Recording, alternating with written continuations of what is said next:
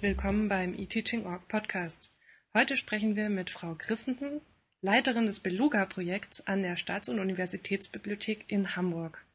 Erstmal vielen Dank, dass Sie sich bereit erklärt haben, in diesem Podcast etwas über das Projekt zu erzählen. Beluga. Das klingt so ein bisschen nach Urlaub, nach einer Insel im Pazifik. Ganz kurz, was steckt dahinter? Ja, zum einen ist es ja schön, wenn Sie sagen, dass ein bibliothekarischer Dienst mal nach Urlaub oder Insel im Pazifik klingt. Das ist ja gängigerweise nichts, was mit Bibliotheken und ihren Diensten assoziiert wird. Hinter Beluga steckt aber durchaus was ganz Bibliothekarisches, und zwar eine neue Plattform, mit der man in Bibliotheksbeständen recherchieren kann. Zum einen wollen wir damit das Suchen und Finden von Literatur verbessern und zum anderen aber auch den klassischen Bibliothekskatalog öffnen. Wir wollen ihn mit offenen Schnittstellen versehen, damit man Daten aus dem Katalog einfach per Knopfdruck in andere Umgebungen exportieren kann. Und die Hauptstoßrichtung sind dabei die Lernmanagementsysteme hier an den Hamburger Hochschulen. Und damit ist Beluga eigentlich ein gutes Beispiel so für eine bibliothekarische Dienstleistung für E-Learning. Können Sie noch kurz was zu den so Rahmendaten sagen? Wer ist an dem Projekt beteiligt und seit wann gibt es das Projekt? Das Projekt ist offiziell im November 2007 gestartet. Wir sind jetzt also ein halbes Jahr dabei. Und wenn ich wir sage, meine ich federführend hier ein Team aus der Staats- und Universitätsbibliothek. Es sind aber auch beteiligt sechs andere wissenschaftliche Bibliotheken in Hamburg, zum Beispiel die Technische Universitätsbibliothek in Harburg oder die Bibliothek der Hochschule für angewandte Wissenschaften, um ganz große mal zu nennen. Weil es eben ein recht umfangreiches Projekt ist, kooperieren wir aber auch mit anderen Partnern, zum Beispiel mit dem Rechenzentrum der Universität, die ja einige Lernmanagementsysteme hosten, sich um Themen wie Identity Management kümmern. Und wir kooperieren auch noch mit bibliothekarischen Anbietern, zum Beispiel dem gemeinsamen Bibliotheksverbund, der ja Dienstleistungen für wissenschaftliche Bibliotheken erbringt, der auch noch mit drin hängt.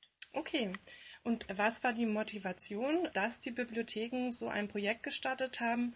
Haben sich die Anfordernisse an die Hochschulbibliotheken geändert oder haben die studentischen Nutzer einfach andere Anforderungen an ihre Bibliothek? Man kann Studierenden anfangen. Mhm. Ähm, es gibt mittlerweile eine ganze Vielzahl von Studien, die zeigen, dass die studentischen Nutzer mit Google und Wikipedia anfangen, nach Literatur zu suchen für ihre Seminar- und Referatsthemen und dass Bibliotheken und ihre Kataloge eigentlich oft ganz weit hinten kommen. Und hat, glaube ich, den einfachen Grund, dass Kataloge oft relativ sperrig und schwierig zu benutzen sind und nicht besonders dazu einladen, Literatur zu entdecken. Sowas geht in anderen Umgebungen, wie zum Beispiel bei Amazon, viel leichter oder bei Google Scholar. Und Nutzer sind das eben gewohnt. Nicht nur die studentischen Nutzer, auch andere Nutzer. Und das, was sich da in den letzten Jahren im Web entwickelt hat, hat eigentlich Standards gesetzt, an denen jetzt auch Bibliotheksdienstleistungen gemessen werden. Aber wir können diese Standards im Moment eigentlich noch nicht so richtig gut erfüllen und müssen uns da verändern. Sonst laufen wir Gefahr, übersehen zu werden. Jedenfalls so das Szenario, was man da immer so aufmalt. Mhm. Und wie gesagt, die Studien belegen, dass es eben tatsächlich so ist, dass Bibliotheken da nicht mehr die Rolle spielen. Das zentrale Ziel des Projekts Belugas ist es die Überführung der Bibliothek 1.0 in die Bibliothek 2.0, wie man so schön sagt. Welche Dienste, Sie haben es schon ein bisschen angesprochen, sind konkret davon jetzt betroffen oder inwiefern ändern die sich? Also es gibt mittlerweile eine, einen ganz großen, bunten Blumenstrauß an Ideen, wie Bibliothek 2.0 aussehen könnte. Also man könnte den Führungs-, Schulungsbereich durch Podcasts und Videocasts ergänzen. Man kann auf solchen Portalen wie Facebook Seiten für Bibliotheken einrichten, mhm. dort für Veranstaltungen werben, ein Widget für die Katalogsuche einbinden. Das alles geht leider bei StudiVZ nicht, aber das ist was, womit wir zum Beispiel im Moment ziemlich gute Erfahrungen machen, obwohl gar nicht so viele Nutzer bei Facebook sind. Das sind jetzt eigentlich nur so ein paar Ideen.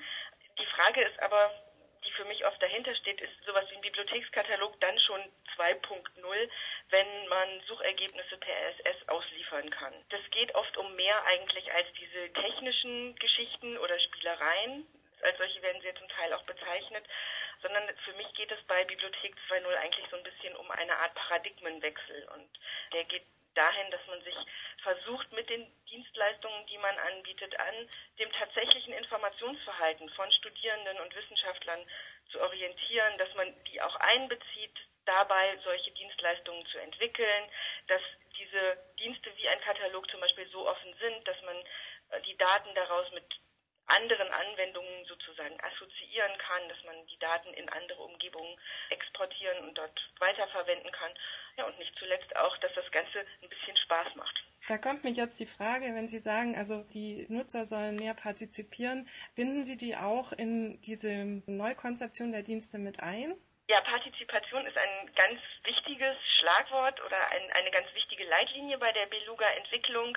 Wir haben beispielsweise jetzt kürzlich schon Fokusgruppen gemacht mit Lehrenden und die zu ihren Wünschen bei der Kommunikation zwischen Katalog und Lernmanagementsystem befragt und werden das auch noch mit Studierenden wiederholen, um abzusichern, dass Beluga tatsächlich den Bedürfnissen von Studierenden und Lehrenden entspricht und zu vermeiden, dass wir uns jetzt im Bibliothek 2.0 Rausch Funktionalitäten ausdenken, die nachher niemand wirklich in dieser speziellen Beluga-Umgebung benötigt. Wie sind denn so die Reaktionen bisher? Wie reagieren die Mitarbeiter der Hochschule jetzt so auf die Veränderungen und natürlich, wie reagieren die Studierenden?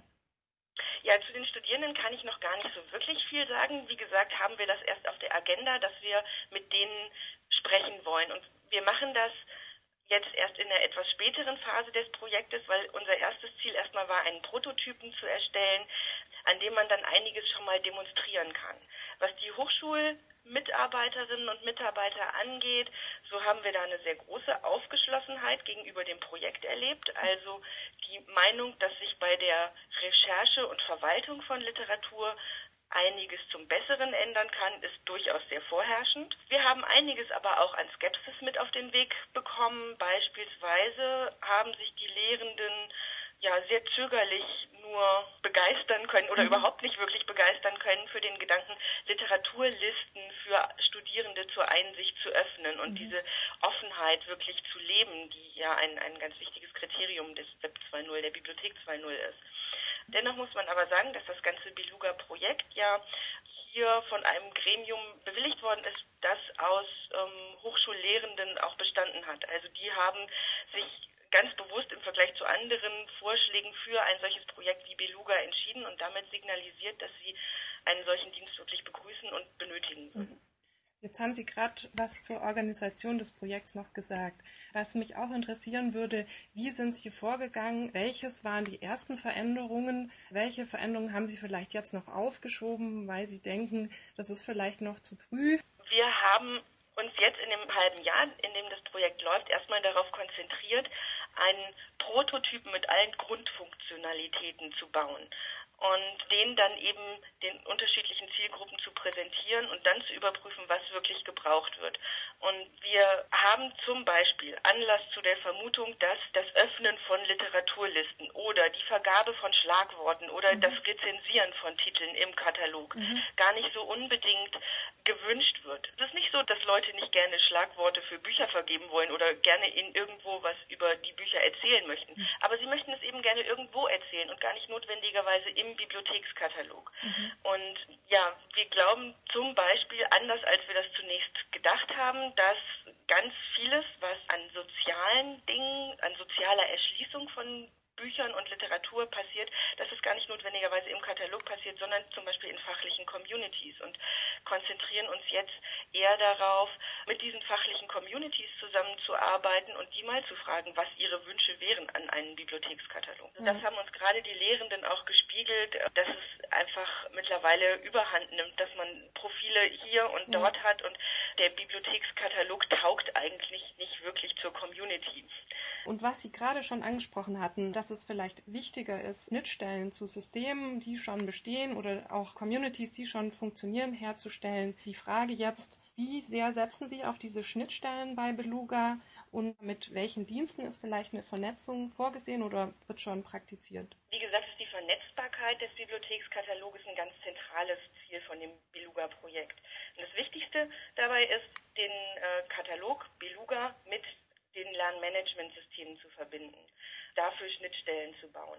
Aber wir brauchen auch Schnittstellen für andere Sachen. Erstmal ganz profane Dienste wie ein Identity Management, aber dann auch Mesh-ups mit anderen Inhalten. Also man könnte daran denken, bibliografische Informationen durch Rezensionen von Amazon oder anderen Plattformen zu ergänzen.